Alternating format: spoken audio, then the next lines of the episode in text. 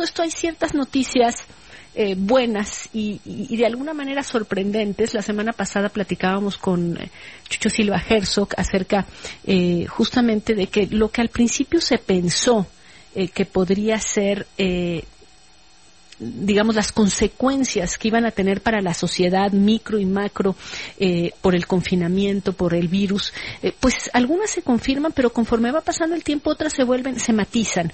Y una de ellas era, pues que iba a ser un duro golpe para, para la globalización y entre otras cosas se hablaba también de que no solamente era un duro golpe para la globalización, sino eh, para el, tema de resolver los temas en conjunto. En fin, no parecía muy prometedor, por ejemplo, para la, la Unión Europea. Y sin embargo, embargo, esta semana, pues se alcanza algo que, eh, eh, hasta donde yo leo, eh, en Europa se está percibiendo como un enorme logro y es este pacto que hace la Unión Europea de ayuda de alrededor de 750 mil millones de euros, la mitad, por cierto, sin, eh, digamos, préstamos que no tienen que ser devueltos eh, para ayudar a que este, esta entidad, Europa, eh, salga de la crisis lo más pronto posible, ayudando a los que más han sido golpeados. En fin, parecería que es un gran avance encabezado por Merkel y Macron y le agradezco mucho. Tengo a Fausto Pretelín, internacionalista y columnista del Economista en la línea telefónica eh, y que sabe de estos temas. Fausto, ¿tú qué opinas eh, de esto? Eh, ¿Le das también esta importancia a el hecho de que en este contexto se llegue a un acuerdo de esta magnitud? Buenas tardes, Denise. Un gusto saludarte. Sí, es evidente que es una enorme noticia, una gran noticia eh, por varios elementos. El primero de ellos ocurre en un momento histórico donde la tensión en los órganos multilaterales crece, pues a partir de que el gobierno de Estados Unidos prácticamente eh, toma una, una ruta distinta, ¿no? Crece el nacionalismo también y la desconfianza en las instituciones. Yo creo que es un golpe importante a favor de la Unión Europea.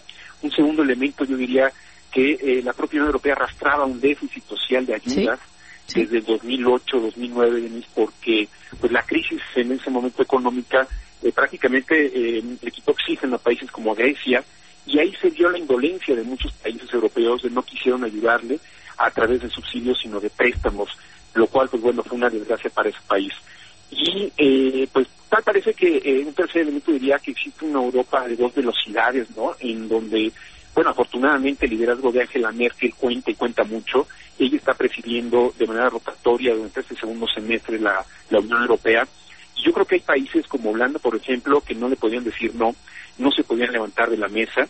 Eh, y evidentemente eh, también la ausencia de Reino Unido en ese tipo de negociaciones ayudó. Ayuda, claro. sí, sí, sí, porque eh, yo creo que Boris Johnson sí se hubiera levantado de la mesa. Es un personaje, pues, eh, de, esa, de ese tipo de rasgos su perfil, un poco también aislacionista o que no está muy de acuerdo con la Unión Europea, porque él fue de los que promovió precisamente el Brexit allá en Reino Unido. Entonces, por varios motivos yo creo que sí vale la pena festejarlo, porque existe la solidaridad, existe pues una crisis profunda que ha dejado la pandemia en Europa y en todo el mundo, pero afortunadamente entes supranacionales como la Unión Europea eh, sacan el brazo y dicen a los países que más han sufrido, te ayudamos, ¿no? Y al mismo tiempo, eh, al mandar esta señal de que es posible una solución multilateral, es decir, de, organismos, digo, de instituciones eh, que no son nacionales, eh, se pueden también ser un contrapeso a esos nacionalismos. Eh, este, es la, este es el primer gran evento post la salida de la Gran Bretaña y finalmente sería un, digamos, percibido en, casi todos los países como algo que acerca a la Unión, a los países integrantes de la Unión Europea, que los vuelve un bloque más sólido. Eh, eh, parecería casi un paso hacia adelante en la Unión Europea, en la conformación de una Unión Europea más fuerte, digamos es una evolución, un paso importante, cualitativamente hablando, es muy similar a eh, los acuerdos eh, del siglo pasado en Maastricht, por ejemplo, eh, pero de ahí, de alguna forma, en esos momentos estaban como que articulando los, las leyes dentro de la Unión Europea. Ahora es mucho más importante por, precisamente por lo que cabe decir. Yo creo que la crisis detona esta necesidad de que haya cohesión dentro de los 27 miembros de la Unión Europea. Si tú recuerdas, Denise, después de lo que ocurrió en el Brexit en Reino Unido, hubo una, eh, una, una especie como de decepción en Europa por parte de muchos países. Como fracaso, sensación de fracaso, sí. Sí, como un fracaso, pensaban que iba a haber diferentes fragmentaciones de la propia Unión Europea, divisiones. Eh, llegó lo de Cataluña, por ejemplo, también. Es esos nacionalismos que estaban inyectando mucho mucha duda y escepticismo sobre la evolución europea.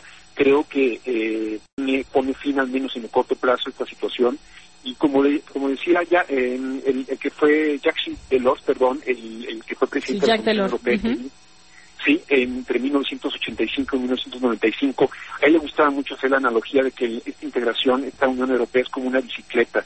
Si tú dejas de pedalear, se para.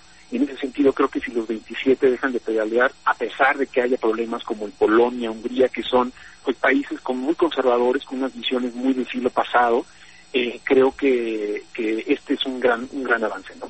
Qué interesante, la verdad, eh, lo que está pasando en el mundo en todos sentidos. Te agradezco muchísimo, Fausto, por habernos tomado la llamada eh, y gusto en saludarte. Estemos en contacto. Muchísimas gracias, Fausto. Igualmente, Gracias. Gracias.